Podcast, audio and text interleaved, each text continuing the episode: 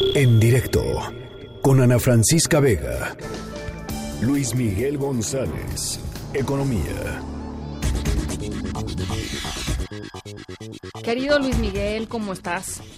Querida Ana Francisca, ahora sí, con casi como epistolar, así empezamos. Este, querido Luis Miguel, dos puntos. ¿Qué me cuentas de Standard Poor's? Punto y aparte.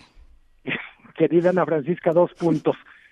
Hace un, hace un par de horas eh, dan a conocer, un poquito más de dos horas, hay un cambio en la calificación de México, hay una baja en la calificación que no es que sea, que venga de lo desconocido, pero el momento en el que ocurre y las razones que dan eh, son muy relevantes. Empiezo por lo segundo, que son las razones. Venga. Eh, normalmente las calificadoras evalúan la capacidad de pago del gobierno, exclusivamente la capacidad de pago. Y la principal fuente de ingresos de cualquier gobierno son los impuestos, y en el caso del gobierno mexicano es muy relevante el tema de petróleos mexicanos. Cuando Standard Poor's dice que mueve la calificación de la deuda mexicana a la baja y entre las razones que, entre la explicación que da, tiene que ver con el, eh, el deterioro, si se puede decir así, de la relación o de la confianza de los empresarios. eh, nos remite a muchos temas de los que hemos conversado, el más reciente es Constellations. ¿Por qué, por qué esta, este deterioro en la confianza de los empresarios puede afectar al gobierno? Porque una de las razones, mejor dicho, una de las de, la, de las maneras en que esto se puede notar para el gobierno es en menor captación de impuestos. Si hay menos inversión, la economía crece menos, si la economía crece menos, pues capta menos impuestos. eh, es importante decir esto, con esto arrancar el comentario, Ana Francisca, por una razón. No es el coronavirus en este momento, aunque evidentemente está en el, en el radar, en la mente de todos. Tiene mucho que ver con un proceso largo, cuando digo largo, lleva algunos meses, donde la baja, la, el bajo crecimiento de México ya preocupaba, el anémico crecimiento, sí. Eh, la, vamos a decir, la insistencia, la perseverancia en, en todo lo que tiene que ver con el, el proyecto de Pemex, de a, apuntalar a Pemex. Y, y dos bocas, ¿no? En buena medida, pues se está cosechando lo que se sembró en los últimos meses Uh -huh. eh, no, nadie puede decir, hombre, no me la esperaba, qué raro. Había muchos avisos. Para ponerlo en perspectiva, hay tres calificadoras. Fitch ya tenía, ya había colocado la deuda a la baja. Ahora es Standard Poor's. Falta la decisión de Moody's, Moody's. Uh -huh. que en cualquier caso podemos decir que será en la misma dirección. Uh -huh.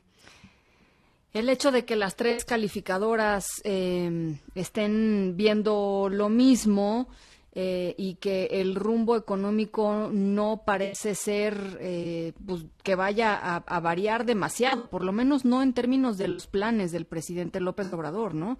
¿qué, ¿qué, te dice Luis Miguel? A ver, creo que es otra alarma que suena. Uh -huh. Yo esperaría que la alarma que está sonando en, en, la cabina de radio contigo o en tu casa, que está sonando en El Economista, también uh -huh. esté sonando en Palacio Nacional. O mejor dicho, que la alarma que suena en la oficina de Arturo Herrera también suena en la oficina del presidente. Uh -huh. es decir, seguramente la Secretaría de Hacienda eh, dice esto me, esto me, de alguna manera me complica el trabajo, pero paradójicamente yo diría, le da autoridad, si se puede decir así, a Hacienda uh -huh. para argumentar en favor de algunas cosas. Es más o menos sabido, no es ningún, ahora sí no es ningún chisme, son trascendidos, que dentro de la, por ejemplo, de la decisión de Constellation Brands, dentro del gobierno había una división. esa división ha estado ahí siempre, Luis Miguel, esa división ha estado siempre, ¿no? Totalmente.